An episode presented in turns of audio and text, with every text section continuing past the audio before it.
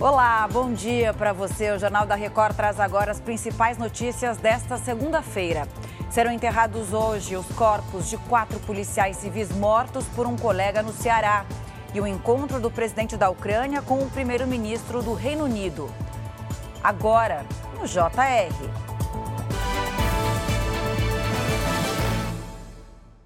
Oferecimento: Bradesco, cursos e soluções para organizar sua vida financeira. Devem ser enterrados hoje os corpos de quatro policiais civis mortos por um colega dentro de uma delegacia no Ceará. Mara Rodrigues tem as informações ao vivo. Bom dia, Mara.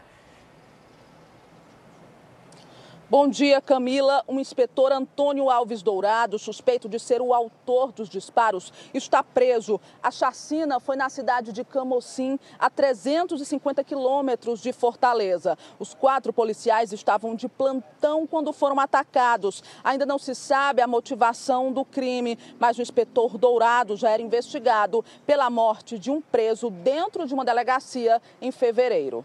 Camila. Obrigada, Mara. Agora a gente vai com a Vanessa Lima, porque a versão final do novo arcabouço fiscal deve ser concluída hoje. Vanessa, bom dia.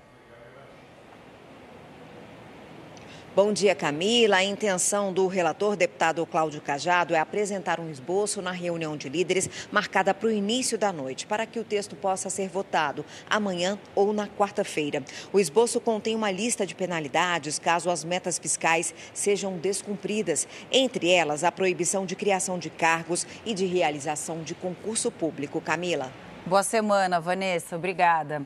E a vacina contra a gripe está disponível para toda a população acima de seis meses de idade a partir de hoje. A Paola Viana chega com os detalhes, né, Paola? Bom dia.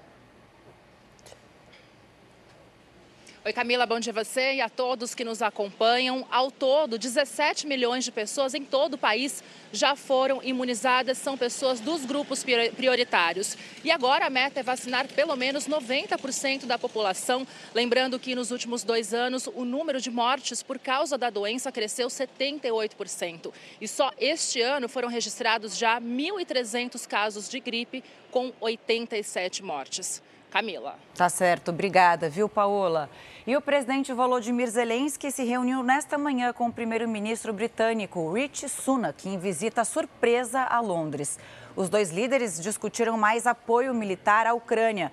O governo do Reino Unido já havia anunciado a entrega de mísseis e drones de longo alcance a Kiev.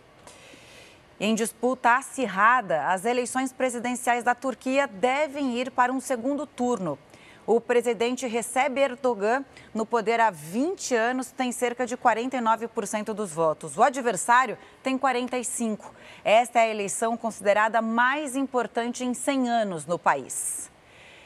Chega ao fim esta edição. Outras informações no Fala Brasil, às 8h40. Ótimo dia.